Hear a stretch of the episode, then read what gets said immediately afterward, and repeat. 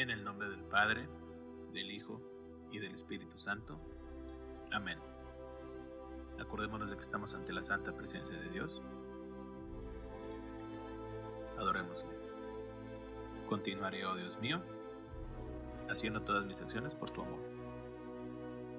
Hoy es jueves 21 de mayo y recordamos que nuestro valor del mes es la madurez.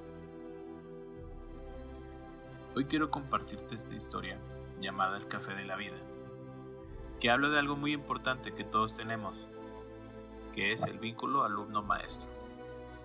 Quizá no te sientes tan apegado con todos los maestros que has tenido en algún momento de la vida, y es normal, pero estoy seguro que todos tenemos alguno o algunos que recordamos con mucho cariño.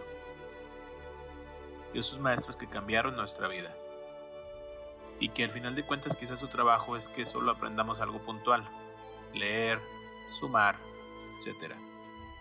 Pero muchas veces lo que más recordamos de ellos son enseñanzas de vida que jamás encontraremos en ningún libro de texto. Comenzamos. El café de la vida. Hecho. Un grupo de ex estudiantes, ya muy establecidos en sus carreras, se reunió para visitar a su viejo profesor de la universidad. Una vez en casa del maestro, la conversación se concentró en quejas sobre el estrés en el trabajo y la vida. Al ofrecerles café a sus visitas, el profesor fue a la cocina y regresó con un termo de café y una variedad de tazas, de porcelana, plástico, vidrio, cristal, algunas comunes, algunas caras, algunas exquisitas y les pidió que se sirvieran el café caliente. Cuando todos los estudiantes tenían su taza en mano, el profesor dijo, si se han fijado, todas las tazas bonitas y caras han sido tomadas, dejando atrás las comunes y baratas. Aunque es normal que quieran solo lo mejor para ustedes, ese es el origen de sus problemas y estrés.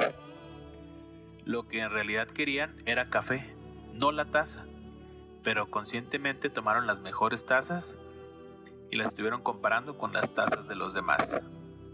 Fíjense bien, prosiguió.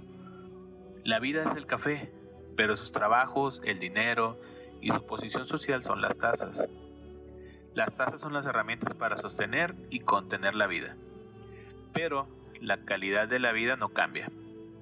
A veces, concluyó, al concentrarnos solo en la taza, dejamos de disfrutar el café que hay en ella. Por lo tanto, no dejes que la taza te guíe, mejor goza el café. Mensaje. En este caso, la madurez reside no en lo que hemos logrado, ya que logramos una meta profesional.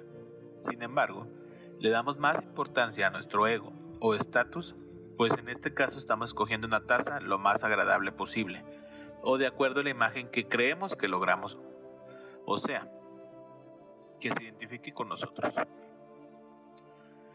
La madurez viene cuando no logramos nuestro objetivo profesional sino en lo que tenemos como seres humanos, nuestra familia, nuestros hijos y todo lo que realmente nos forma como seres humanos, que en el ejemplo viene siendo el café. O sea, nos llenamos de cosas superfluas.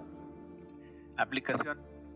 Veamos nuestro alrededor en casa tenemos un techo, una cama, una familia, alimentos y estudios.